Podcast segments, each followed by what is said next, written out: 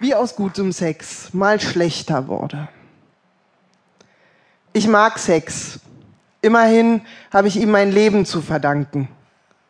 Aber manchmal liegt genau da das Problem. Es ist immer peinlich, bei der Anmeldung vom Arzt seine Beschwerden vorzutragen. Besonders wenn die Empfangstheke mitten im Wartezimmer steht und das Wartezimmer voll ist. Hallo, sage ich und schiebe meine Karte über den Tresen. Hallo, Frau Streisand, sagt die Schwester. Hinter mir rascheln Frauenzeitschriften. Manchmal wünschte ich, meine Mutter hätte bei der Heirat den Namen meines Vaters angenommen. Ich brauche ein Rezept für die Pille danach, raune ich der Schwester zu. Sie nickt mitleidig. Kein Blatt regt sich im Raum. Der einzige freie Stuhl steht ganz hinten in der Ecke zwischen einer hochschwangeren Frau und einem einsamen Mann, der sich hier offensichtlich und völlig zu Recht total fehl am Platz vorkommt.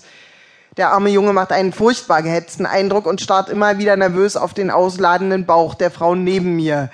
Ich lächle ihm verschwörerisch zu. Er blickt irritiert zu Boden. Gestern habe ich einen Mann mit nach Hause genommen. Er sah gut aus, konnte vollständige Sätze bilden und steckte mittendrin in einer kaputten Beziehung, wie ich von seiner Cousine wusste, die eine Bekannte von mir ist.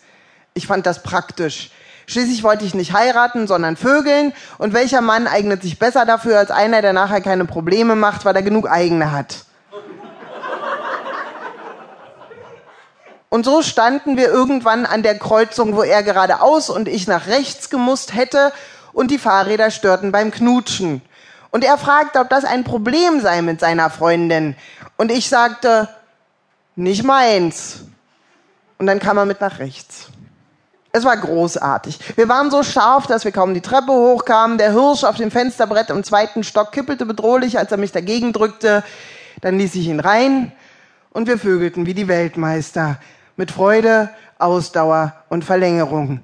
So macht Teamwork Spaß. Aber dann kam der technische Fehler. Das Kondom blieb drin. Scheiße, sagte ich. Er guckte beschämt und bedeckte seine Blöße. Kann ich Sie irgendwie helfen? fragte er und sah selbst so aus, als ob er gleich in Tränen ausbrechen würde. Nee, lass mal, sagte ich, das fehlte mir gerade noch, jetzt von einem fremden Mann befummelt zu werden. Schließlich kannte ich den kaum und seinen Namen hatte ich schon im Treppenhaus wieder vergessen. Vielleicht gehst du jetzt besser, sagte ich. Ich habe hier noch was zu erledigen. Außerdem muss ich morgen früh raus.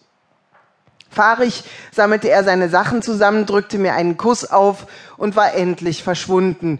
Ich puppete mühsam das Ding aus mir raus, stellte mich unter die Dusche und legte mich dann schlafen. Immerhin musste ich morgen tatsächlich früh raus. Frau Hirschfeld hat nämlich mittwochs nur von acht bis zwölf Sprechstunde.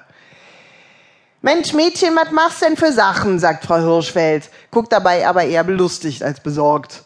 Frau Hirschfeld ist Feministin von Berufswegen. Sie hat zu viele Tripper kuriert, geborstene Geschlechtsteile repariert und ungewollte Schwangerschaften diagnostiziert, als dass sie noch eine hohe Meinung von Männern haben könnte. Seit 30 Jahren sieht sie in das schwarze Loch der natürlichen Ungleichberechtigung. Hat sich der Aufwand wenigstens gelohnt, fragt sie, grinst, gibt mir das Rezept und einen Termin in vier Wochen, um zu gucken, ob alles gut gegangen ist. Drei Wochen später treffe ich den Mann wieder. Das ist eben die Scheiße mit dieser Stadt. Metropole steht außen dran, aber wenn du drin bist, ist es schlimmer als in einer Dorfkneipe. Wir stehen wieder an derselben Kreuzung, nur diesmal muss ich geradeaus und er nach links. Wie geht's dir? frage ich. Er grinst. Ich war ein bisschen müde am nächsten Tag, sagt er, aber sie hat nichts gemerkt. Kurz verspüre ich den Drang, ihn vor das nächste Auto zu schubsen. Wie geht's dir? haucht er und kommt ein Stück näher. Ich habe 30 Euro in der Apotheke gelassen und einen Tag lang gekotzt, sage ich und schiebe ihn weg. Mir geht's großartig. Er guckt verständnislos. Dann setzt langsam die Dämmerung ein. Hast du.